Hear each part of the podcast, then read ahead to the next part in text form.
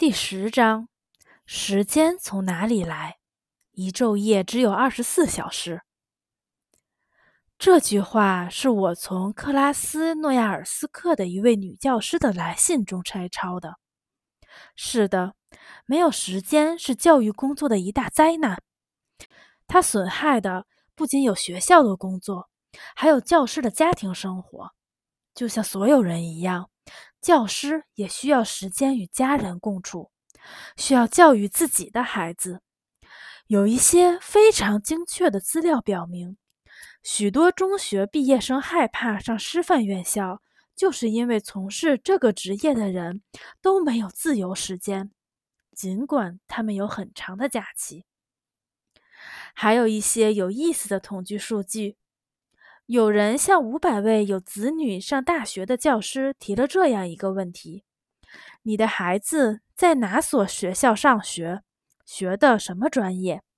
只有十四位回答在师范院校或者在综合大学打算当老师。接着又问了一个问题：“为什么你的孩子不想当老师？”四百八十六位教师回答。因为他看到了教师工作有多么辛苦，没有片刻的空闲时间。那么，教师的工作能否有一些空闲的时间？往往不得不以这样的方式来提出这个迫切而又难以解决的问题。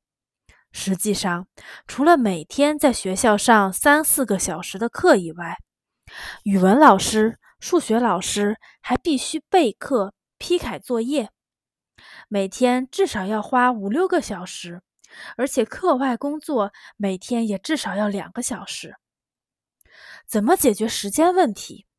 这也是校园生活的一个重要问题，就像学生的智力发展问题一样，这也取决于其在学校里的一切活动安排。最主要的是教育工作的方法和特点。一位有三十三年教龄的历史老师上了一堂名为《苏联青年的道德理想》的公开课，区培训班的学员、区教育处监察员都来听课了。课也讲得非常好。原本打算在上课过程中记的笔记，便于课后再做评价的教师们和监察员，都忘记了做记录。他们屏息坐着，就像学生一样，全神贯注地听着。下课后，邻校的一位教师说：“是的，您为自己的学生奉献了爱心，您每一句话都满含深意。请问您花了多长时间备课？可能不止一个小时吧。”我一生都在准备这节课，这位教师回答道：“实际上，我的每一节课都是用一生来准备的。”但直接准备这个课题，或者说课前准备，大概只用了十五分钟。这一回答打开了一扇通往教师技巧奥秘的窗。我知道，仅在我们区，跟这位历史老师一样的教育者就有三十位左右。他们从不抱怨没有空闲时间，他们每个人都说自己用一生来准备每一节课。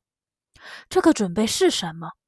就是阅读，每天不间断的阅读，一生都与书为伴。潺潺的小溪流动，从不停歇，注入思想的河流。